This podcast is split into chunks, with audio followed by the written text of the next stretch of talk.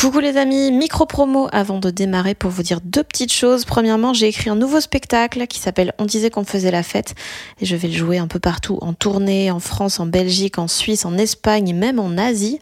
Euh, toutes les dates sont sur fannyruet.com. Et puis deuxième nouvelle, mon roman Bien sûr que les poissons ont froid sort en format poche le 2 mai et il sera dispo le même jour en livre audio. Je l'ai enregistré moi-même, j'ai trop aimé faire ça et je suis trop contente du résultat. Donc euh, yay I'm Sandra, and I'm just the professional your small business was looking for. But you didn't hire me because you didn't use LinkedIn jobs. LinkedIn has professionals you can't find anywhere else, including those who aren't actively looking for a new job but might be open to the perfect role, like me.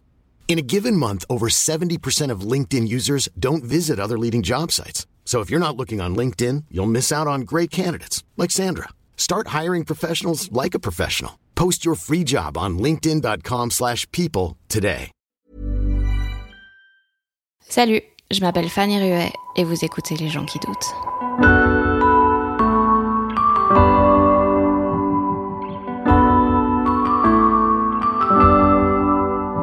En fait, c'est pas j'ai peur d'un truc précis, c'est j'ai peur tout le temps.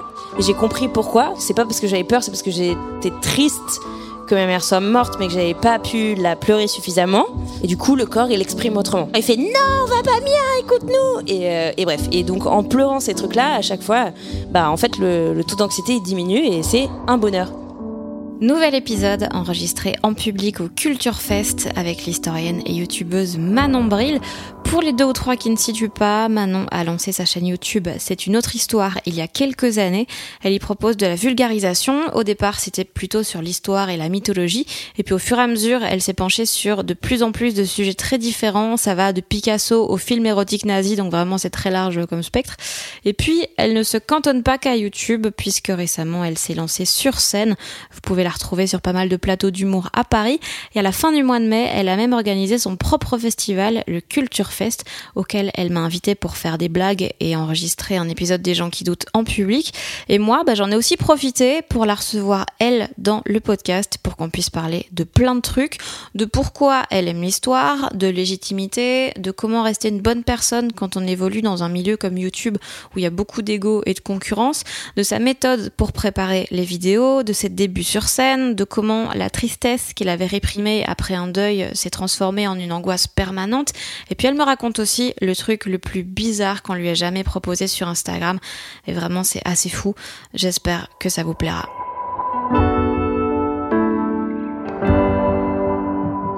Tout le monde est prêt? Tout le monde a fait son petit pipi? Trop bien. Comment ça va? Ça va et toi? Ça va bien. Je suis fatiguée, mais je suis heureuse.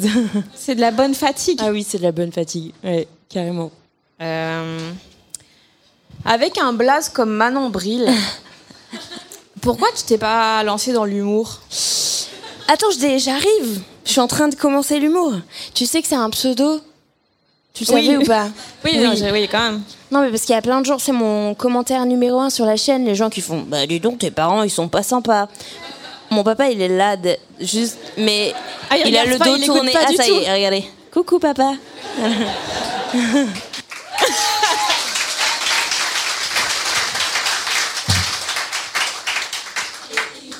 Euh, pourquoi l'histoire Euh, parce que, alors à la base, moi j'ai fait un bac S. Tu sais, les bons élèves que on, on- tu sais pas ce que tu veux faire, on te dit, papa te dit, euh, va en S. Voilà. Et en fait, j'ai fait juste une prépa littéraire après le bac parce que je voulais faire une école de dessin animé, ce qui n'est jamais arrivé du coup. hein. Euh, et du coup, j'avais mis sur ma liste de vœux de, tu sais, tu fais un, enfin, on faisait parce que maintenant, euh, ça a l'air d'être l'enfer pour avoir des trucs euh, après le bac, mais bref, Un boulot? Un boulot notamment et même juste pouvoir être inscrit là où tu souhaites euh, après le bac malheureusement. Et du coup, tu faisais une liste de vœux de mon premier choix de prépa, c'est ça, et après, euh, c'est ça, c'est ça. Et moi, j'avais mis une prépa littéraire avec l'option art plastique en me disant, de toute façon, j'aurais jamais vu que j'ai un bac S, et que des prépas bio. Eh bien, j'ai eu la prépa littéraire. Donc, je suis partie en prépa littéraire, et il y avait des profs d'histoire qui étaient géniaux. Ça se passe souvent comme ça, et du coup, euh, j'ai pas du tout fini la prépa, j'ai pas du tout fait école de dessin animé, mais après, je suis partie en, en fac d'histoire. Après la prépa. Ok. C'était flou, hein, comme réponse. Je vois ouais, que mais surtout, moi, vu qu'on n'a pas le même système en Belgique, pour Ouais, moi, si oui, tu ça te pourrais inventer, je me dirais, ben, c'est super. une réponse bien moins. Juste, j'ai eu des profs géniaux qui m'ont qui m'ont D'accord. donné envie. C'est pas frustrant l'histoire? Parce que moi, en fait, je regarde des trucs historiques comme je regarde des séries. Mhm. Et donc, il y a un côté, genre, je sais ce qui se passe, donc ça me saoule, tu vois, j'ai été spoil. Et je regarde ça un peu comme les. Tu vois, quand tu regardes un film d'horreur Ouais. et que t'es là, non, ne va pas là Ouais. Mm. Genre, non, ne fais pas confiance à Hitler, tu vois. Et. Là, tu parles des quand tu regardes un film ou un truc ou une série euh, basée sur un truc historique. Ouais, ou même mes cours d'histoire et tout, là, ben, je connais la fin, tu vois. il- Bah, on connaît pas toujours la fin quand t'apprends en histoire. T'apprends du coup, tu découvres. Par contre, moi, mater des films historiques et tout, ça me fait royalement chier. Genre perso, en général, j'aime pas du tout. Tu vois, vraiment, c'est en plus c'est souvent pompeux parce que c'est l'histoire et tout, nanana. Alors que j'adore quand Tarantino il fait mourir Hitler à la fin du film. Spoiler. Mais Wow. genre ça, c'est trop. Non, mais ça, je trouve ça trop cool. Alors que Engagé. Ouais. Oh, ça, euh, dis donc, sacré euh, engagement. euh, genre là, vraiment, il a pas eu peur de prendre des coups et de dire les trucs. Le nazisme, c'est mal. Wouh. Mais Très de droite. C'est, c'est le nazisme, c'est assez de droite. Oui, c'est, vrai. Plutôt.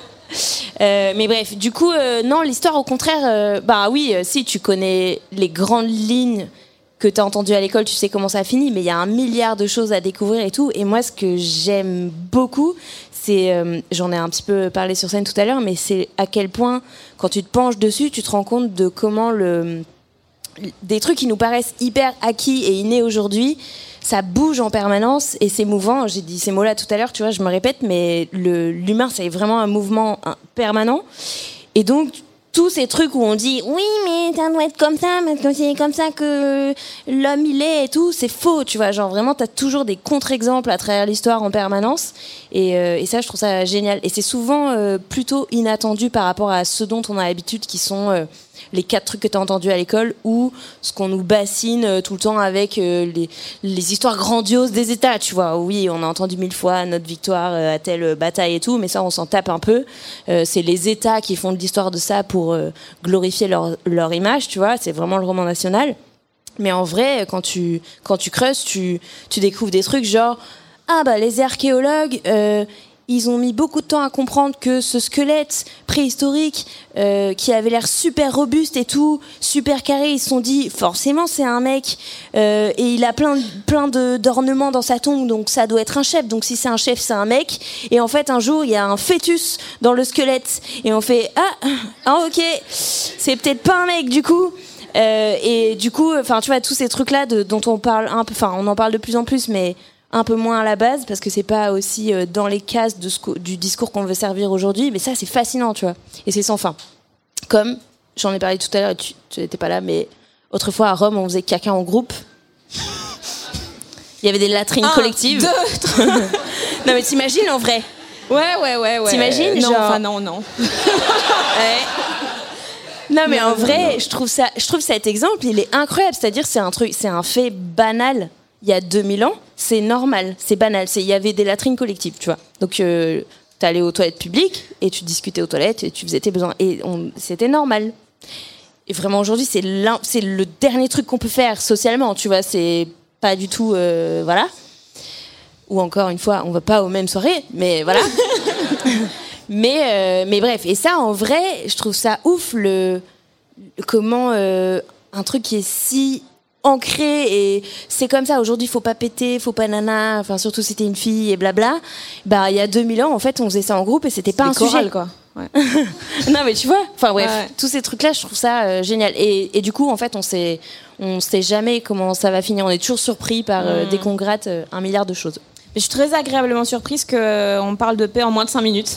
oui Voilà. bah ça écoute voilà Euh, c'est un peu la fabrique de la maison oui Euh, c'est euh, c'est pas euh, particulièrement difficile de s'intéresser à l'histoire quand on est fort sensible aux questions féministes et tout. C'est douloureux. C'est douloureux, mais pas difficile. mais ouais, si, c'est pénible pour un milliard de raisons. Et en même temps, c'est cool aussi parce que pareil, tu te rends compte de. mais en fait, il y a mille meufs badass qui ont fait des trucs de fou, que juste on n'en a pas parlé parce qu'on s'en tape ou qu'on a voulu effacer ça. Et euh, en fait, il y avait vraiment quand même plein de meufs qui faisaient des trucs de fou, euh, même si euh, évidemment elles n'étaient pas la règle parce que la société était encore plus contrainte qu'aujourd'hui. Et encore, ça dépend quand. C'est pareil, ça dépend quand et tout, mais à partir du 19e siècle notamment, c'est particulièrement sexiste et tout. Et donc en fait, en vrai, c'est un peu passionnant aussi de se rendre compte que malgré ce contexte difficile ou malgré ce qu'on croit tout court, il y avait aussi des meufs euh, dirigeantes de ouf ou qui faisaient plein de trucs qu'on n'aurait pas imaginé que c'était possible qu'elles fassent, je sais pas moi, au Moyen Âge ou après ou machin. Et en fait, ça existe aussi, tu vois. Donc c'est aussi réjouissant, même si il y a plein de trucs où tu fais. Ah, ah. Mais oui. Mm. C'est long comme réaction. Titre Euh. Non. Euh, Alors moi, je repartais sur l'histoire de la traîne collective, mais euh, oui, aussi. mais oui. T'aimes pas lire? Non. Sauf ton livre. Qu'est-ce qu'il y a alors? Je l'ai lu. Non, c'est vrai en plus. C'est vrai, j'ai kiffé, euh, j'ai vraiment kiffé ton livre et je l'ai Mais- adoré. Et je lis pas beaucoup, à part pour le travail. Du coup, je lis beaucoup toute la journée pour le boulot. Et je suis une mauvaise lectrice. Il faut beaucoup que je me concentre. Je décroche tout le temps. C'est douloureux pour moi la lecture. Et du coup, je lis pas pour le plaisir, très peu. Et je suis en retard sur euh, tous les essais féministes, justement, tout ce qu'il faudrait lire et tout. Donc j'ai un petit rituel de le matin avec mon café. Maintenant, je lis deux, trois pages parce que c'est le seul moment de la journée où j'ai le cerveau un peu frais pour euh, bien vouloir euh, me concentrer. Mais sinon, je passe, genre vraiment, tu sais, mes yeux, ils balayent la page et en fait, j'ai pas entendu ce que j'avais lu, tu vois. Et du coup, c'est beaucoup d'efforts et c'est pas un plaisir. Euh, ça a toujours été comme ça. hein. C'est alors les écrans et tout n'ont pas euh, facilité le truc, euh, ça c'est ça c'est clair. Mais même enfant, j'étais comme ça. Et à part des livres qui m'ont vraiment absorbé, il y en a pas eu tant que ça. euh, j'ai- j'ai- J'aime pas lire. J'aime pas lire. Vraiment, ouais. Et du coup, études de lettres? Mais c'est une douleur. Genre, j'ai écrit une thèse, meuf. Genre, j'ai dû lire, lire énormément de trucs et écrire aussi. Mais comment tu pas écrire non plus Enfin, Mais alors, il y a toujours ce truc de si le sujet il me passionne, du coup ça m'aspire et tout, ça va. Mais c'est vraiment une concentration. euh, Ouais, c'est non, c'est pénible en vrai. Mais c'est un problème, hein, vraiment. Du coup, je juste, je suis longue, je suis lente. Je lis euh, mille fois les trucs avant de les avoir compris. euh, voilà. Ouais. Pour ceux qui savent pas, comment t'es arrivé dans, dans le YouTube game? Euh, parce que pendant ma thèse, en 2015, euh, j'ai participé à un concours qui est organisé par le CNRS qui s'appelle Ma thèse en, en 180 secondes. Et du coup, il faut. Pourquoi euh, ils ont pas dit 3 minutes Euh, parce que ça devait faire très cool de mettre 180. C'est un peu comme autrefois on disait 2000. Et là c'est 180. Ouh, c'est mieux que 3 minutes. Je ne sais pas. Écoute, demande au CNRS. mais euh, non, mais du coup, euh, j'ai participé à ça où en gros tu dois présenter ton sujet au grand public en 3 minutes. Et j'ai eu le prix du public à la finale régionale toulousaine. Oh. Écoute. Honneur. Mais oui, euh, non, oula, c'est Marseille. c'est Marseille, c'est genre attention. le sud. Attention, c'est vrai que c'est le sud. Euh, mais du coup, euh, en gros, alors ça m'a pas fait gagner pour aller en finale, mais ça m'a donné le. Enfin, en gros, ça voulait dire que la salle avait voté pour moi en majorité. Donc je me suis dit, il y a peut-être un public pour ça.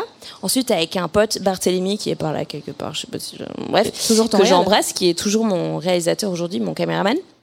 Euh, on a fait un, on a fait une petite vidéo qui présentait des curiosités de la ville de Toulouse que, en tant que Toulousain ou Toulousaine, peut-être tu vois pas alors que tu passes devant tous les jours. On a appelé ça Toulouse au détail, genre c'était des petits machins, des petits détails, tu vois, que tu calcules pas et qui contiennent de l'histoire. Et c'était inspiré d'ailleurs du format de Patrick Beau qui est là aussi. Euh, Il est pas mort, hein. C'est et- juste- il, est, il est en haut. j'ai levé la main au ciel parce qu'il est juste au premier étage, ok Euh, Et qui fait une, une émission qui s'appelle Les étranges escales et qui dit, en gros, il dit, bah, ok, tout le monde connaît New York, même si t'es jamais allé à New York, tu, euh, non mais même si tu es jamais allé, tu vois la Statue de la Liberté, l'Empire State Building parce que tu l'as vu dans les films et tout. Je vais vous montrer autre chose que tous ces trucs-là. La fait- criminalité. Ça, on le voit beaucoup Pardon, aussi oui, quand même. vrai, c'est vrai. Mais du coup, euh, j'ai fait ah mais trop bien, on va faire ça avec Toulouse. Et ça a fait un petit buzz local. Écoute, euh, il y a la non mais au début je l'avais posté que sur Vimeo. C'était pour ah, c'était pour faire un Ouais, obscur. Ouais. hein. L'ambition. Non, non, mais c'est juste parce que, en gros, on avait fait cette vidéo pour euh, répondre à un concours vidéo que ma fac organisait sur les 2 millions de la ville de Toulouse. Bref. Et une fois le concours passé, qu'on a gagné d'ailleurs, voilà. La Je dis ça, meuf. je dis rien. euh, je poste la vidéo sur mon compte Vimeo où il y avait mes vidéos de vacances de snowboard avec ma famille et mes Est-ce amis. qu'elles ont eu un droit à un petit buzz également après ta... Non. Heureusement les pauvres, euh, parce que mon montage n'était pas incroyable, bref. Et euh, je le mets sur Facebook pour montrer aux copains. C'était juste une plateforme pour le mettre en ligne où j'avais un compte. Et donc, ça s'est emballé. La presse locale, la dépêche, tout ça, a fait des articles qui s'appelaient genre « Cette Toulousaine connaît mieux Toulouse que vous ». Et là, je peux te dire que les Toulousains, super chauvins, ils ont fait Hmm, Pas du tout, je vais regarder cette vidéo ». Ah si, j'ai appris des trucs. Bref. Et en une semaine, il y a eu 80 000 vues sur Vimeo, alors qu'on était son père. Excusez-moi, mais ce sera un million sur YouTube, tu vois. Donc on a dit avec Bart, euh, putain, mais faisons une chaîne YouTube euh, avec euh, des sujets qui sont plus ma spécialité. Et du coup, c'est encore aujourd'hui Bart qui, qui tient la caméra, figurez-vous, sauf que maintenant je peux le payer, contrairement à l'époque. Beau gosse. Ouais, c'est cool, carrément. Euh, quand tu as commencé à faire de la vulga historique sur YouTube, comment ça a été perçu dans le milieu académique qui est un peu plus. Voilà. En vrai, bien, ça va. Franchement, ça va. Euh, ça va. Genre, déjà, c'est pour ça que j'ai mis le pseudo Manon Bril et pas mon vrai nom, Manon Champier, qui n'est pas du tout un, un secret. À chaque fois que je le dis, il y a quelqu'un qui me dit Attention, on a vu ton vrai nom. Oui, il est, il est sur ma page Wikipédia, donc il n'y a, plus de- il y a plus de secret. Qui a écrit dans Wiki? Je ne sais pas. Parce qu'il y a vraiment des infos. Ah oui, j'ai pas regardé. Non, non, mais des infos genre. euh, genre, t'as fait les scouts. Ah oui, les éclaireurs, éclaireuses de France, attention, bah, c'est les scouts laïcs, s'il te plaît. Pas d'uniforme, pas de religion. Calme-toi. Attends, les scouts sont religieux? Euh, les scouts sont religieux globalement Oui. tu savais pas? Ben non. Ah oui, ça va à la messe et tout. Alors, il y a, y a- oui, oui, bien sûr. Il y a- après, il y a plein de, il y a plein de mouvances et de branches et de religions différentes d'ailleurs. Mais les éclaireurs et éclaireuses de France, du coup, c'est laïque. Voilà. Ben, je vais m'y inscrire. Ah ben, je t'en prie. c'est trop bien. Euh, Du coup, ton vrai nom, tu l'as pas mis Voilà, j'avais pas. C'est pour ça que j'avais mis un pseudo en me disant, euh, comme ça, les gens de la fac, ils vont pas, ils vont pas. Ellipse. Voilà. Cut. Franchement, ça a tenu un mois, vraiment. Euh, et j'avais mis ma nombril parce que c'était mon pseudo sur Facebook, parce que Facebook, c'est nombriliste, hein, tu vois. Ouais. Voilà, ça vient de là. Tu dénonces un peu, non? Ouais, Autodérision surtout. Bon la bref.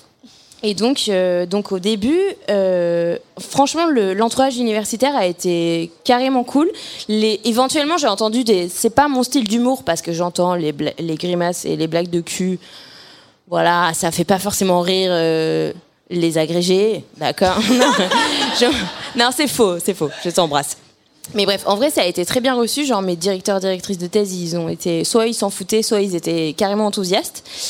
Par contre, là où ça. Au début, maintenant c'est bon, je l'ai moins. euh, je, suis, je crois que je suis assez installée, ça y est. Mais au début, je me suis plus- pris plus la foudre des gens qui. des passionnés d'histoire qui ont une représentation de ce que ça doit être l'histoire. Mais du coup, pas des spécialistes. C'est-à-dire que les spécialistes, au pire, ils disaient. euh, ça me fait pas rigoler ou c'est pas mon style, mais elle dit pas des conneries parce qu'ils savaient que je disais pas des conneries. Par contre, les passionnés d'histoire, genre notamment le forum de la page Alors déjà, Facebook, ça commence mal. Mm, exactement. La page Facebook de la Fabrique de l'histoire de France Culture, une émission euh, d'histoire trop stylée qui s'est arrêtée, euh, qui était faite par Emmanuel Laurentin. euh, vraiment une super émission. Il y avait un groupe avec un public d'âge moyenne de auditeurs de France Culture. Donc, un peu Qui ne sont plus avec nous. Voilà. je sais pas comment c'est pour vous chez France Inter, mais là, c'est chez France Culture, j'ai l'impression que c'était un peu âgé. Bref, et qui du coup étaient, eux, ils étaient vraiment en mode euh, n'importe quoi, euh, euh, c'est pas comme ça qu'on fait de l'histoire parce que je faisais l'andouille en gros. Et du coup, ils avaient, ils arrivaient pas à dissocier forme et fond, et ils disaient, bah, si elle fait des grimaces et qu'elle dit des, des blagues, c'est que elle doit dire n'importe quoi.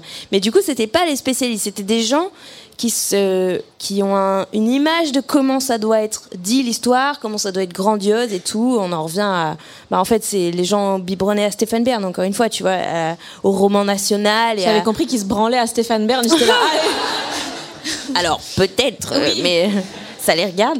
Mais tu vois, genre, ça doit être sérieux, on peut pas rigoler avec ça. Et si elle fait des blagues, du coup, elle doit dire n'importe quoi. Alors qu'à la limite, tu peux dire, euh, encore une fois, j'aime pas tes blagues, mais c'est pas, euh, ça veut pas dire que le fond est nul, tu vois. Ça n'a rien à voir. Bref, donc eux, ils étaient véhéments.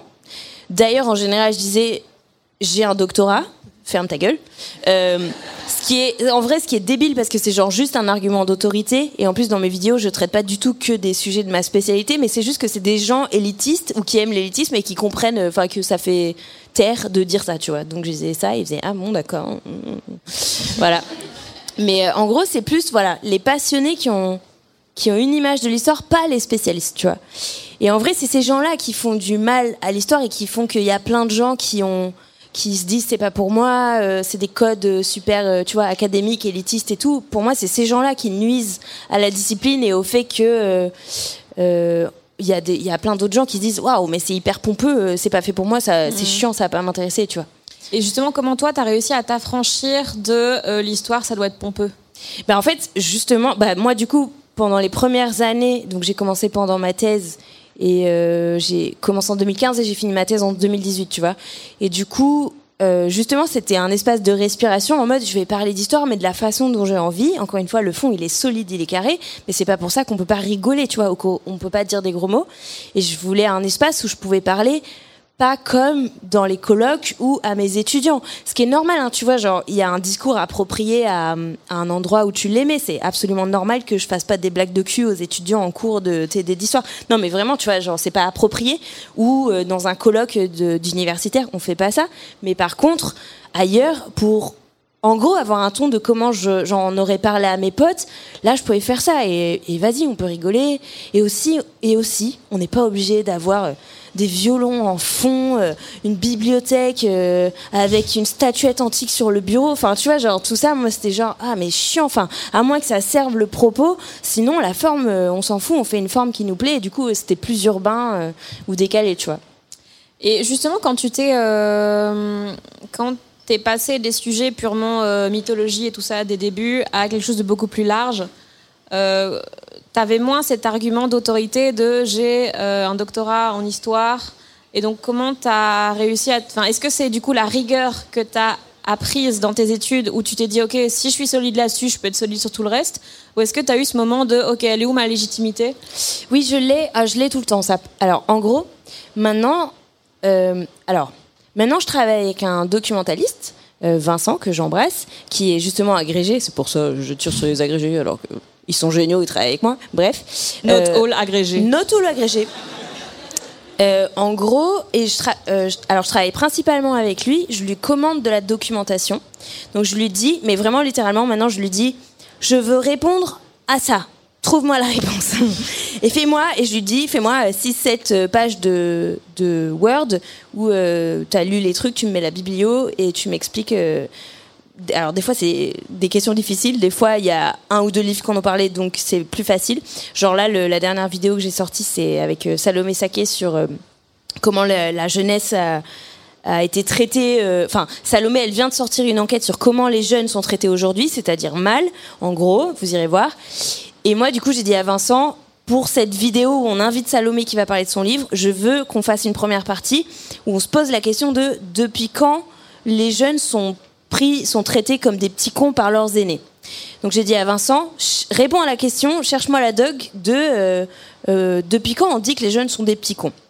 Il y avait un milliard de trucs et tout, donc il a fallu qu'il digue et tout. Ça dépend des sujets, c'est plus ou moins facile à chaque fois. Euh, donc je travaille avec lui. Lui, il a agrégé. Ça veut dire que, bah, en vrai, c'est une bête à concours qui a réussi un concours hyper dur d'histoire et qui est capable d'engranger, lire plein de trucs, résumer très vite et tout. Moi, j'ai ma mon diplôme qui fait que euh, j'ai des réflexes euh, d'historienne et tout, même si je suis pas spécialiste du sujet.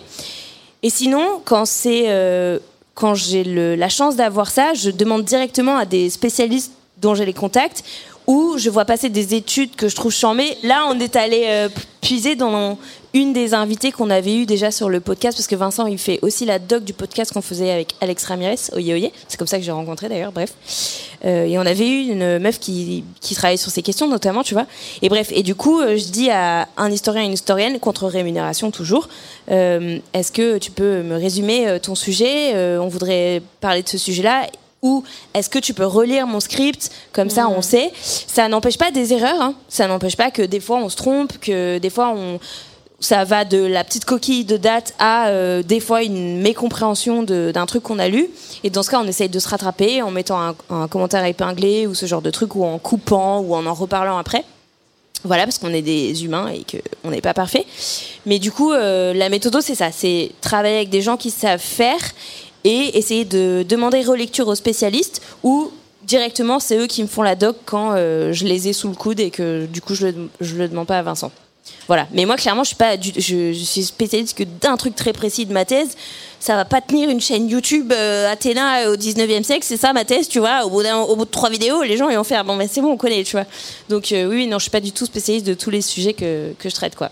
D'ailleurs, si on lit le Wikipédia euh, d'Athéna, Ouais. Euh, Très belle transition, Fanny. Ouais, pff, j'attendais que ça. Euh, donc, déesse de la sagesse avait le pouvoir de donner de la sagesse et de l'intelligence aux mortels. Ma Oui. question est la suivante Athéna avait-elle une chaîne YouTube de vulgarisation? Elle aurait pu, franchement. Ouais, grave. Mais oui, en gros, c'est la. Athéna, c'est une. C'est une drag queen en Belgique, elle est super. Oui, on va parler de ça après, s'il te plaît, parce que je suis over fan de Drag Race et t'étais dans le jury de Drag Race Belgique et je suis trop jalouse. Bref. Mais oui, déjà, big up à Athéna, On l'embrasse. en Belgique. Euh, et big up aussi au- à Edna et. Mademoiselle Boop que t'as eu. Bon, bref, Bon, j'ai ça j'ai adoré, pardon, c'est méta. Bref. Euh, mais du coup, oui, Athéna, en gros, c'est la déesse qui accompagne les héros. Euh, et qui leur fournit souvent euh, un pouvoir, un accessoire, un truc pour ré- réussir leur quête ou une connaissance. Genre, c'est elle. C'est l'adjuvant. Non, mais c'est le mentor. Tu sais que vraiment, mentor, ça vient de là. Parce qu'en gros, elle se transforme en un personnage qui s'appelle Mentor. Donc, il y a un vieux sage pour aider Ulysse dans sa quête. Ouais, elle est un peu drag, donc, king. Elle est un peu pour, drag king, du pour coup. aider quelqu'un, elle est obligée d'être un vieux Alors, monsieur? Souvent, les dieux, ils se transforment en. Ils prennent une autre apparence pour interagir avec les mortels pour pas que ça leur nique le cerveau, tu vois. Ouais. Genre, ils se font. Pour faire ouais. un peu en soum soum leur, euh, En leur soum-soum, bise. Ouais. Voilà. T'as capté. Euh, Est-ce que euh, quand tu bosses dans, dans la recherche, euh, que tu es docteur en histoire, tu as le droit de douter autant que les autres? Parce que euh, tout est basé quand même sur des faits, souvent. Euh, Est-ce que tu as le droit de montrer que tu hésites Ah oui, bien sûr, au contraire. En fait, c'est très souvent en histoire qu'on dit. euh, euh, justement, alors, il y a des certitudes aussi.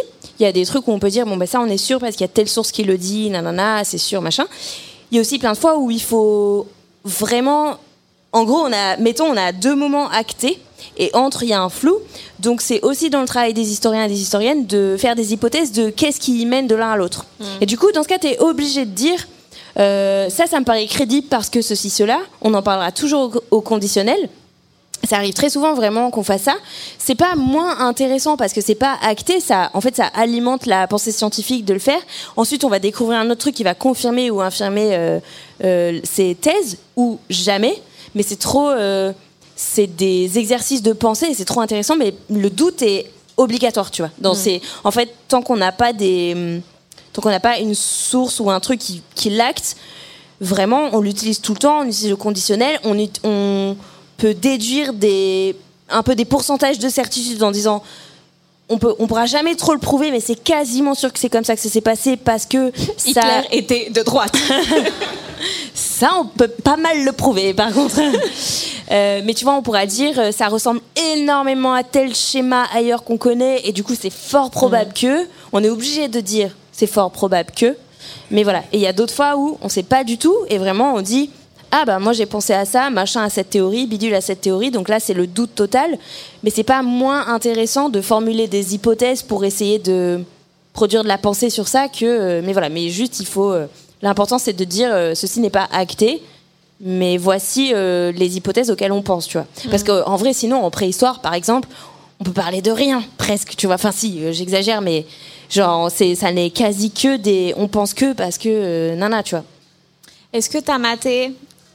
euh, c'est quoi le nom? Pla- Planet Kunk? C'est. une- Ouais, Non, c'est quoi? sur Netflix. C'est une espèce de faux documentaire où tu as une pseudo-historienne qui est en fait une humoriste qui va poser plein de questions complètement teubées à des, à des historiens et genre elle donne des explications complètement débiles. Genre, euh, à un moment, elle demande est-ce que, est que la ville de, de Rome avait un toit? Et tu, tu vois que des trucs où tu dis mais qu'est-ce qui s'est passé Est-ce que la ville de Rome avait, un toit, sur toute la enfin, tu vois, que des que des trucs qui n'ont aucun sens. J'adore qu'elle euh, ait formulé cette question déjà. oui mais et, et surtout il y avait une- c'était logique Tu vois, il y avait un truc logique ouais. dans son raisonnement. Et voilà, c'est hilarant. C'est sur J'ai pas vu, mais je vais aller voir par Bah contre. voilà, c'est super, elle lit que de la merde. Trop bien. Et euh, j'adore. Trop cool. Carrément. Euh, YouTube, euh, tout ça, c'est un milieu où il y a beaucoup d'ego? Beaucoup? Non, je vois pas. Je vois pas de quoi tu parles. Au conditionnel. Oui, voilà, Euh, le doute avant tout. Voilà, euh, c'est un milieu où il pourrait y avoir énormément d'ego et potentiellement un peu de concurrence Mm. euh, ressentie. Euh, comment on fait pour rester une bonne personne et ne pas céder à ces vieux relents d'ego de ah, Est-ce que je suis restée une bonne personne? Euh, Ouais, c'est un milieu pas si facile. hein. Après, j'ai l'impression que l'humour, c'est pas ouf non plus. euh, l'humour à Paris. En Belgique, c'est Ouais, bisounours encore, mais euh, Paris, euh, l'air alors. horrible. Euh, ouais, c'est un. Alors, en fait, il y a un milliard de gens différents comme d'hab. Il y a quand même un truc de la lumière, ça attire des gens dangereux. voilà, j'en ai fait les frais. Écoute, euh, c'est dans Mediapart, hein, vous regarderez. Voilà, il y a des gens, il y a Ouais, des gens de la vénères. pub. non mais euh, euh, c'est en fait en, en premier pour moi c'est ça c'est pas tellement les égaux. Alors évidemment il y a des rivalités des jalousies et tout. Moi ce que je trouve chaud c'est les mecs dangereux que ça attire. Vraiment il y en, il y en a beaucoup. Et les mecs dans, le- dans le public, tu veux dire, ou dans les non créateurs dans les créateurs enfin dans le public aussi il y a mais dans les dans les créateurs euh, ça Statistiquement, parmi vous, il y a deux fous. c'est faux parce que euh, on les a triés sur le volet, pas du tout. Euh, non, mais en vrai, euh, c'est ça qui est, c'est ça qui est dangereux pour moi. C'est plutôt le, les égaux. Alors, c'est, ça attire des gros égaux, mais je mentirais si je disais que je fais pas ça pour l'ego. Clairement, ça alimente le mien aussi. hein. Clairement, voilà, soyons lucides. Mais je pense que ça, ça décuple des profils euh, qui de base déjà étaient un peu fuckés, tu vois et ça crée des. En fait, c'est juste que ça crée un. Il y en a certains, c'est un passe-droit illimité pour faire euh, des choses horribles, tu vois, ou pour profiter un maximum de leur statut euh, en toute impunité. Et ça, ça c'est ça qui est compliqué. À la limite, jouer des coudes parce que nani nana, t'as vu mon gros zizi, euh, regarde euh, mon million d'abonnés, ok. Moi, en vrai, ça, je m'en tape un peu. Euh, c'est pas les gens avec qui je traîne parce qu'ils m'intéressent pas. Il n'y en a aucun dans ce festival, ok. Sachez que je les ai triés sur le volet. Mais par contre, ça crée des. Ça, ou en tout cas, ça amplifie des gens qui sont des gars, on va le dire franchement, voilà, qui font ah je peux faire ça, ok, je peux tester cette limite, ok, je peux faire ça, ok, je peux faire ça. Et comme là, et comme là c'est illimité parce qu'ils ont une tribune, parce qu'ils ont une aura, parce qu'ils ont des fans, ils ont du poids et tout, ils sont en mode ok, c'est open bar et tout, je peux faire tout ce que je veux. Et il y en a pas mal, malheureusement. C'est plus ça le problème, je dirais. Et, euh, et, et toi, vraiment à titre personnel, tu t'es jamais dit, putain, là, j'ai. Genre, moi, je sais, en, bah, en humour, là, pour le coup, des fois, j'ai ce truc de jalousie, de genre, quand il arrive quelque chose de super à quelqu'un, même si moi, je le voulais pas, je me dis, putain, pourquoi ils m'ont pas appelé, tu vois? Il y a ce Ouais. truc de, ah, tu vois, essayer de. Si, de- si, évidemment. Déjà, le premier truc névrosant, c'est les chiffres. T'es en permanence noté. T'es en permanence noté avec des vues, avec Oui, des ça abonnés. dépend même pas de toi, c'est l'algo, Voilà. c'est machin. Donc t'as- mais en vrai, c'est ça, c'est épuisant, tu vois. Genre, on est tous en train de tout le temps se comparer avec nous-mêmes, avec les stats qu'on a fait euh, par rapport à la vidéo d'avant et tout. Et même si tu fais, genre, moi vraiment, je fais un taf de me détacher de ça. Mais en vrai, juste c'est là, en fait, c'est sous ton nez, ça conditionne. euh, ça conditionne tes partenariats. Moi, je vis de ça, tu vois. Donc, en vrai, euh, ça, a un impact, que je le veuille ou non. Et évidemment, la comparaison avec les autres, tu vois, elle existe. Et tu dis, putain, bah moi, par exemple, je regarde presque pas YouTube parce que ça me ça me renvoie le taf. Ou alors c'est ou alors c'est du contenu très très éloigné de ce que je fais c'est du pur divertissement ou quoi parce que euh, quand je regarde je regarde un peu ce que font mes potes pour euh, me tenir au courant de ce qu'ils font. Mais en fait minimum je fais ah putain il ou elle a fait ça comme ça ouais c'est trop intelligent ok euh, non. en fait ça me relaxe pas. Je suis en train de travailler de faire ah putain malin ce montage hein. ou je vois les vues et je fais ah putain euh, ok euh, pourquoi moi j'y arrive plus pareil ou alors euh, là j'ai mieux réussi mais enfin tu vois. Et, euh, et ça c'est le mal. Les chiffres c'est vraiment le mal je trouve. Ça c'est dur de s'en détacher. Je travaille tout simplement le fait de moins les consulter qu'à une autre période, mais tu es obligé de le faire quand même parce que c'est aussi un indicateur de la santé de ta chaîne, tu vois. Si elle s'effondre, enfin, faut quand même capter et peut-être se poser des questions et ça sert aussi à se remettre en cause et à se dire bon bah là il y a un truc que je fais plus bien parce que les autres ils y arrivent et pas moi. Après tu vois je regarde un peu les tendances générales de est-ce que tout le monde baisse un peu ou remonte ou machin et est-ce que moi j'ai un, un comportement de chaîne différent des autres et dans ce cas peut-être c'est moi qui fais mal un truc. Mais ça, c'est vraiment fatigant, tu vois. C'est comme à l'école où on a tout le temps eu des notes et où, euh, ah ben, euh, machin, il a eu la meilleure note et moi non, et bidule. Euh, avec le syndrome de la première élève, c'est c'est vraiment désagréable, tu vois. Au lieu de juste te réjouir de, ok, on a pu. euh, En fait, en vrai, moi, ce qui est important, c'est juste, on peut faire tourner l'équipe et on fait rentrer assez d'argent pour euh, payer euh, maintenant j'ai une petite équipe qui travaille avec moi tu vois donc il faut quand même euh, alimenter tout ça. Ça implique de faire des publicités. Du coup ça implique que il faut que les marques elles veuillent travailler avec toi. Donc il faut un minimum de vues pour qu'elles veuillent travailler avec toi et tout. Et donc il faut il faut payer tout ça. Et ça devrait être le seul critère tu vois on arrive à faire ça. Et en vrai ben c'est un compteur permanent qui est plutôt désagréable. Et j'essaie de faire mon chemin de lâcher ça mais on l'est tous, on en parle tout le temps entre nous, on est tous euh, sujets à ça plus ou moins fort, mais c'est chiant, ouais, c'est vraiment chiant. Moi, je serais trop ravie que, comme pour Instagram a fait un moment pour les likes, là, YouTube, il nous coupe le compteur visible. Toi, tu pourrais savoir à l'intérieur et te comparer juste avec toi-même, mais qu'on voit plus, euh, ce serait bien plus reposant euh, pour plein de raisons, je trouve. C'est quoi le, la proposition de sponsor la plus chelou que t'aies reçue? Euh, J'ai plein, tu sais, de spam, de fausses propositions. Enfin, c'est pas des fausses propositions, mais c'est des jeux mobiles, des trucs ouais. comme ça. Ça, il y en a tout le temps. Non, le truc le plus chelou que j'ai reçu récemment, c'est une demande de fans très chelou. Ça, c'est c'est autre chose qu'un placement de produit, mais genre vraiment, je n'étais pas prête. Il y a une meuf qui m'a dit, elle m'a envoyé un vocal pour me dire Coucou, euh, en fait, euh, pour euh, X raisons, je ne vais pas trop étaler sa vie, mais voilà, je peux pas avoir d'enfant. Je fais une procédure avec mon mec. Ouais, tu vois venir. Est-ce que. on- ah non, enfin, elle m'a dit on t'a choisi. Bravo Et du coup, elle voulait que je donne mes ovocytes. Ah, je pensais qu'elle voulait ton Non. utérus, tu vois, genre. Ouais, non, que je lui donne. Ça, j'étais pas prête. Franchement, c'était. J'ai regardé mon plafond pendant deux heures, je te jure, vraiment. Non, mais c'est vrai. Genre, vraiment, j'étais choquée de Chez la. le gynéco, en se faisant enlever. du, du degré d'intrusion et de. auquel elle, elle s'est dit que je pouvais être disponible, tu vois. Au point de faire une opération lourde, de donner mon ADN à une inconnue et tout, c'est ouf, une requête pareille, tu vois. Et en plus, c'est un peu tourné voilà, sur le ton de on t'a choisi. Enfin, bon, voilà, bref. Mais ça, ça c'est le truc le plus. ré- C'était récent. Ouais, ça, j'avoue, c'est du gros sponsor. Et franchement, tu vois, il y a des, tu sais, on voit des, on a des potes, ils font, ah putain, il y a quelqu'un qui s'est fait tatouer un truc de moi. Et déjà, je trouve ça bizarre de ouf. Genre. Wait for it. Ça t'est arrivé? Non, non, non, non. Ok. Non, mais déjà, c'est un truc, tu vois, genre, c'est gravé. Enfin, Ouais, voilà. Là, j'avoue, j'aurais même pas imaginé le scénario, ce truc le plus bizarre qu'on qu'on m'ait demandé. Peut-être c'était un prank. Peut-être là, il y a une Ouais. meuf dans un podcast, elle est en train de dire Alors, je te jure, Ouais. j'ai envoyé un vocal Bah, à sais quoi, je Manon préfère. Je préférais. Mais euh, celui-là, j'étais pas prêt et ça m'a vraiment. En fait, ça m'a vraiment fait un truc. Tu sais, les gens, ils sont tout le temps en mode. euh, ah, tu réponds pas à mes messages. Enfin, il y a une espèce de d'exigence, Ouais, ouais. de disponibilité qui est, tu vois, des fois pénible. Alors que c'est, mais c'est quelques personnes. hein. Tout le monde est trop mignon euh, en général et tu- franchement, quel bonheur de, tu vois, de faire un festival comme ça où c'est trop bonne ambiance et tout. Vraiment, sincèrement, au premier degré. Mais, mais ça, une demande comme ça, c'est tellement exigé.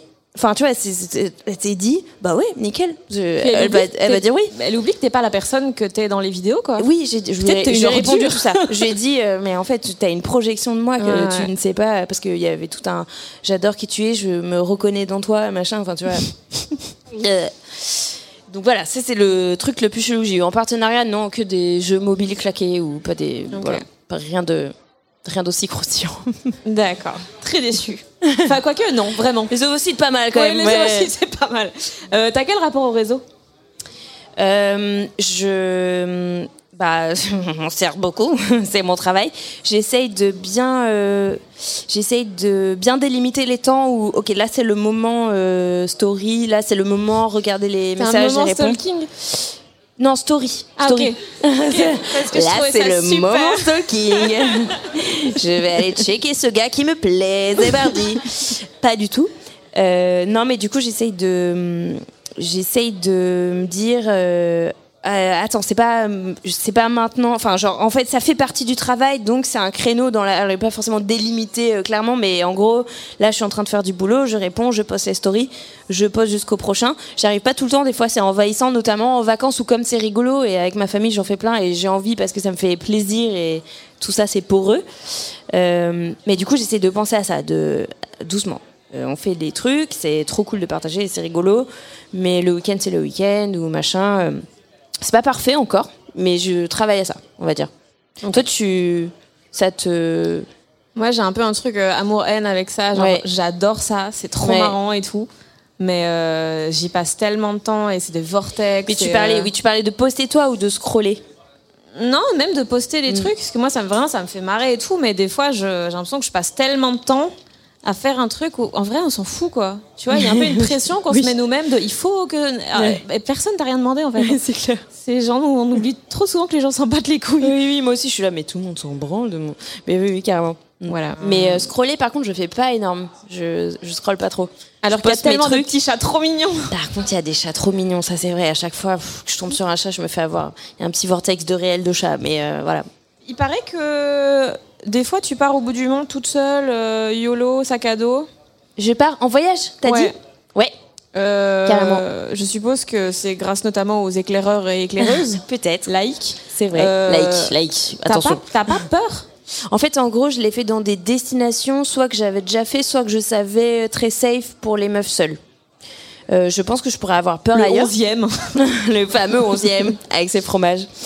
Euh, par exemple, j'étais allée en Thaïlande avec des amis. J'avais vu à quel point euh, c'était, euh, euh, en tout cas sur ce plan-là, très très safe. Genre jamais une remarque sexiste, une main au cul, un sifflage ou quoi. Éventuellement de la part des touristes blancs, mais sinon non. Oui, parce qu'ils sont là quand même. Ils sont à la full moon party, donc ils sont bourrés, tu vois. donc eux, oui. Mais du coup, j'étais allée au Cambodge en sachant que, et j'avais vu le Vietnam aussi. J'étais allée au Cambodge toute seule en sachant que ça allait être comme ça. Absolument aucun problème de cet ordre-là. Mais je, du coup, je suis allée sans avoir peur de ça. Et aussi, j'adorais le le fait de j'avais vraiment juste pris une nuit d'hôtel en arrivant et après on verra ce qui se passe tu vois mais du coup euh, non au contraire c'était vraiment euh, très euh, grisant et euh, je me suis sentie trop indépendante de faire ça et tout c'était trop cool Euh, je pense qu'il y a des destinations où j'aurais peur de le faire ouais, carrément ça dépend où euh, ça dépend où. Et de manière générale, de quoi t'as peur?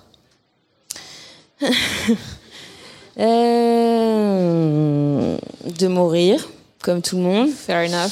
Alors j'ai une très mauvaise nouvelle pour toi. Ouais. Il paraît que on peut pas échapper. Pas là, là, mais. Euh, peut-être euh, la péniche. La soirée n'est pas finie. de Night is Young. Euh, non, euh, j'ai une nature très angoissée, mais euh, je- j'y travaille parce que bon, ma mère est décédée il y a quelque temps. Euh, J'étais déjà une nature angoissée. Ça n'a pas aidé euh, ma peur de la mort et de l'hôpital, on va pas se mentir. Clairement, ça n'a pas fait du bien. Euh, mais du coup, en gros, il s'est passé deux événements difficiles. Il y a eu, son décès à l'été 2019. Après, très peu de temps après, j'ai découvert ce fameux MeToo dans lequel j'ai été et tout. euh, donc j'ai appris tout ça en mars 2020. Donc c'était peu de temps après son décès. Donc il y a eu une autre urgence psychologique dans laquelle je me suis retrouvée qui m'a fait tout enterrer le processus de deuil que j'avais commencé euh, de ma mère. Parce qu'il y avait une autre urgence émotionnelle hyper forte, hyper paniquante à gérer et qui a mis deux ans à aboutir en gros, tu vois, genre euh, entre le moment où j'ai appris dans quoi j'avais été, euh, de quoi j'avais été victime et complice d'ailleurs dans ce MeToo et le moment où ça a fini par sortir dans Mediapart, il y a eu ouais deux ans. Et donc ça a été un, un- ça, a capa- ça a pris énormément de place et ça m'a fait tout enterrer euh, mes autres bails. Et donc à- forcément bon c'était déjà des raisons de- d'anxiété euh, suffisantes pour euh, être fatiguée et tout.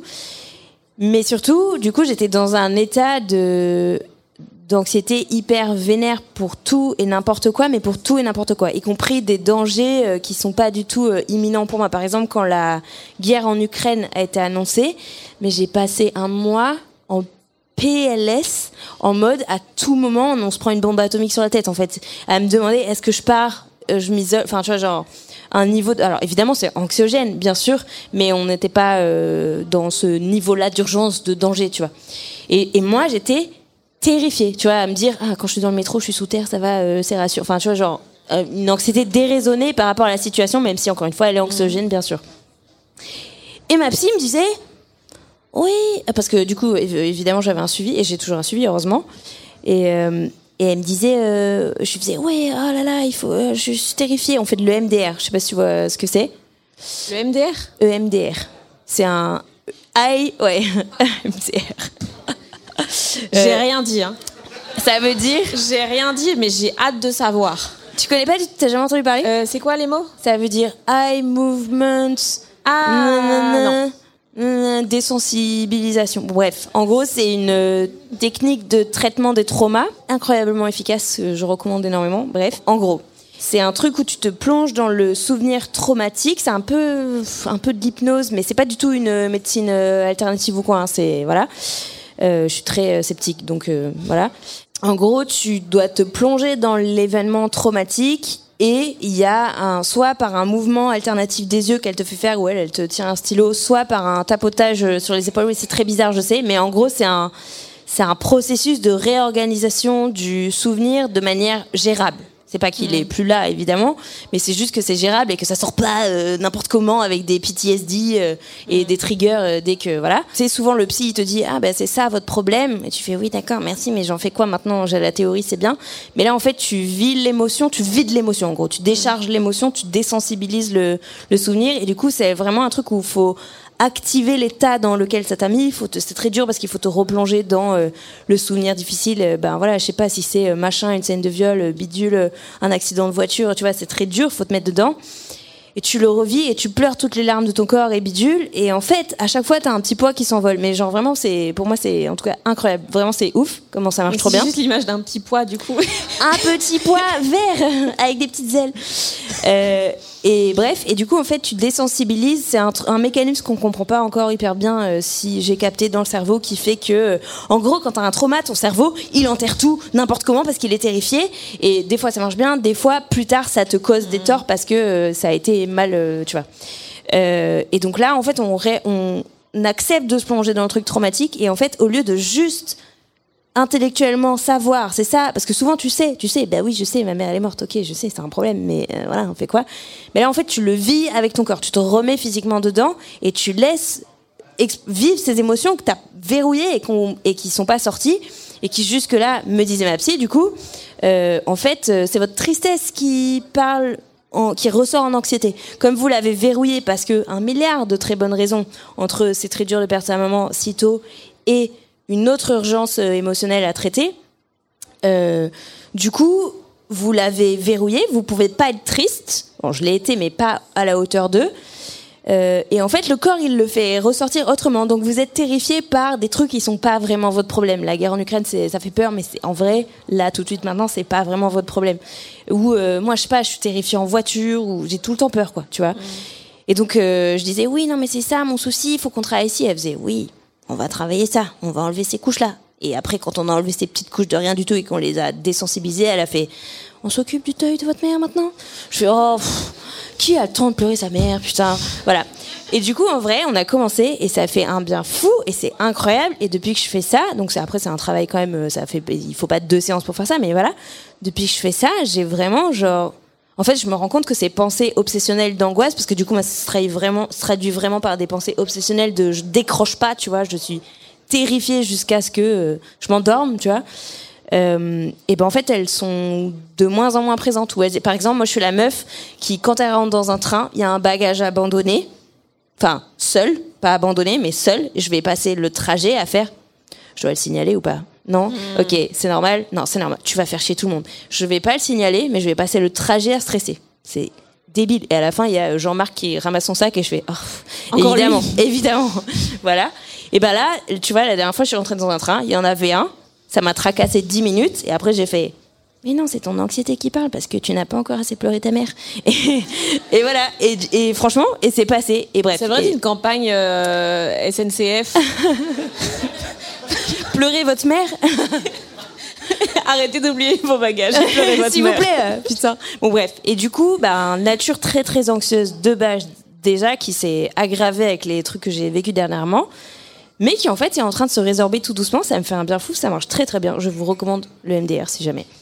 Euh, voilà, pardon, j'ai fait un tunnel. Mais du coup, j'ai peur de ça. En fait, en fait, c'est pas j'ai peur d'un truc précis, c'est j'ai peur tout le temps, tout le temps, tout le temps. Et j'ai compris pourquoi. C'est parce que c'est pas parce que j'avais peur, c'est parce que j'étais triste que ma mère soit morte, mais que j'avais pas pu la pleurer suffisamment. Euh, non pas que j'avais pas pleuré, mais tu vois. Et du coup, le corps, il exprime autrement. Et il dit, on va pas bien, écoute-nous, on va pas bien. Et moi, je suis là, non, pas du tout, euh, ça va très bien, il faut juste finir ce montage.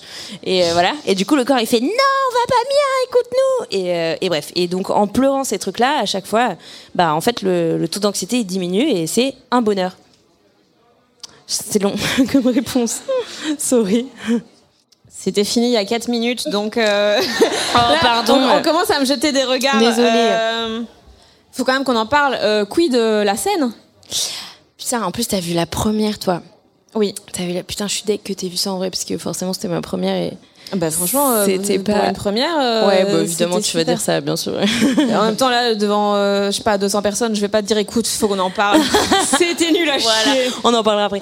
Non mais oui, carrément, je commence doucement le stand-up, mais très doucement en vrai, parce que je joue genre 3-4 fois dans le mois, donc c'est pas beaucoup pour progresser. J'ai eu les premiers passages en terreur totale, notamment celui que t'as vu, mais je m'y attendais pas à ce point. À stresser, à... Ah ouais? Ouais. Ah non mais la panique, mais incroyable. Et c'est fou parce que j'ai fait de l'impro longtemps. euh, une dizaine d'années à Toulouse, donc j'ai fait jouer dans des caves. Du coup, je connais ce truc de t'es un peu stressé avant de monter. En plus, l'impro c'est quand même un exo, tu vois, euh, pas facile quoi.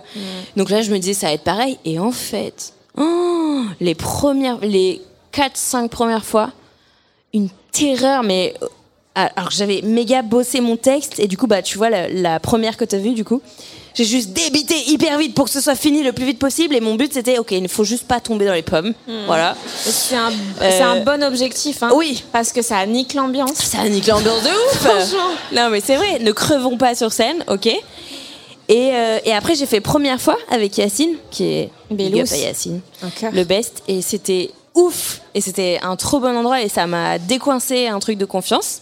Et maintenant j'ai un stress qui est quand même là clairement mais qui est plus normal. Et je commence à tout juste toucher du doigt le ah, si je mets un silence là en fait il peut y avoir un rire. Enfin tu vois que je découvre à peine j'effleure à peine le truc de jouer avec le texte. Mais il faudrait que je joue beaucoup plus pour euh, j'ai pas encore le temps. Mais mon but à long terme c'est pas tellement de faire du stand-up c'est plutôt de faire un spectacle d'une conférence marrante, tu vois. Donc ça va être plus contenu avec des vannes que euh, phrase blague, phrase blague. Mais du coup, c'est un bon exercice que je fais en attendant pour euh, m'habituer à ça. Et euh, qu'est-ce que tu veux mettre sur scène que tu ne peux pas mettre dans les vidéos? Je sais euh, rien. Je pense que je vais Top, reprendre merci beaucoup- Manon. non, mais je pense que je vais reprendre beaucoup de trucs qui sont dans les vidéos. Par contre, ça va être plus marrant quand même. Genre mes vidéos, elles sont un peu, en vrai, elles sont un peu, elles sont pas, elles sont un peu marrantes. Écoute, mais... ouais, c'est une intervention. On est là pour te dire que c'est pas ouf. Shit. Euh, non, enfin, tu vois, en tout cas, c'est pas, c'est vraiment du contenu, quoi. C'est, ça reste, euh, même si on dit des gros mots euh, et qu'on essaye de pas être académique, c'est pas, c'est pas un spectacle ou quoi. Je vais reprendre des infos que j'ai mis dans les vidéos, mais les articuler tous ensemble pour euh, ce grand projet qui est euh, montrer que la tradition est une illusion. C'est ça mon fil rouge. Voilà. Tradition est une illusion. Ouais. Bah, ce truc que je- de, qui me fascine de les codes sociaux, ça bouge tout le temps. Et les conservateurs qui adorent l'histoire ont tort de dire oui, c'est la tradition, ça doit pas changer. C'est faux, ça change, qu'on le veuille ou non. Donc, la tradition est une illusion, c'est ça le truc que je veux faire passer. Et t'as une, euh, une idée de moment où. Le caca à Rome. On a parlé de ça tout à l'heure, pardon, t'étais pas là. Oui, euh, on, on parlait du fait que les. Bah si, je t'en ai parlé tout à l'heure. Oui, oui, oui, mais j'avais demandé juste à quel moment tu comptais euh, avoir du temps pour faire le spectacle. Oui. Et, et moi, je t'ai répondu du caca. Je comprends mieux ton visage. Je comprends mieux. c'est quoi que tu bois? C'était abrupt. Euh, c'est le cocktail qui est là-haut. Ben, j'adore. Je t'embrasserai. Euh, oui, je, c'était un problème, oui, quand on fait ça, carrément. Je, mais euh, toi, tu fais mille trucs aussi, tu y arrives bien. En Bah, vrai, fait, c'est trop de tout impressionnant. bâcler. Et Ah, c'est ça.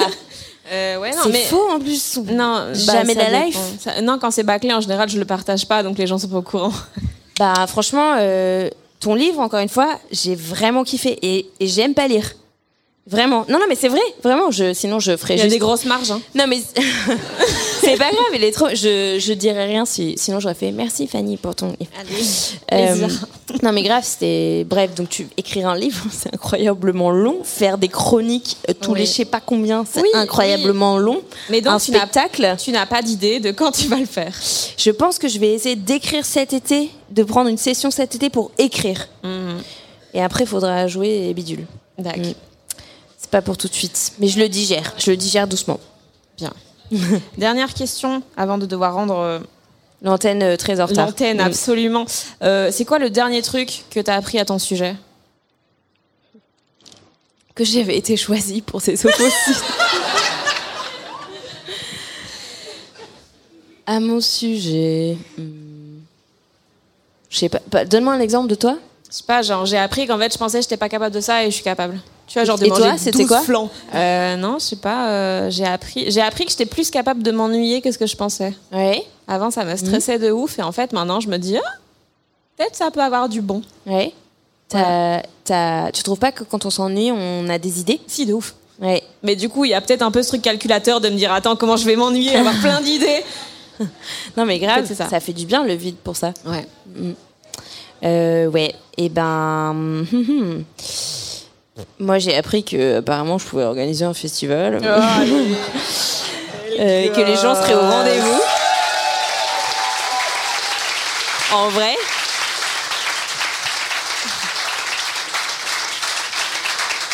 En vrai, vraiment très ému de cette journée. Genre c'est trop bah merci. Merci d'être là et c'est trop génial et vous êtes au rendez-vous, tout se passe bien. Enfin, Pour l'instant. trop heureuse. La nuit n'est pas finie. Merci beaucoup, Manon. Merci Fanny.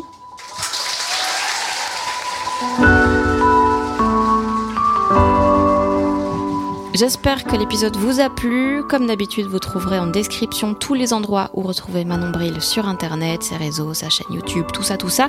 N'hésitez pas évidemment à aller la voir sur scène. Elle annonce régulièrement euh, sur son Insta les plateaux euh, auxquels elle est programmée. Et puis un immense merci à toute l'équipe du Culture Fest, particulièrement à Julie Manoukian à la coordination, ainsi que Jean Fromageau et Hugo Cardona à la technique. Et puis si ce podcast vous a plu, n'hésitez pas à vous abonner via Apple Podcast, Spotify, Deezer, tout ça, voire à me suivre moi sur les réseaux, at sur Facebook, Twitter, Instagram. Surtout sur Instagram, c'est là que je poste le plus de trucs. Prochain épisode des gens qui doutent très bientôt. D'ici là, des bisous. Et des bisous aussi au fabuleux Maxime Moitieu qui a mixé cet épisode.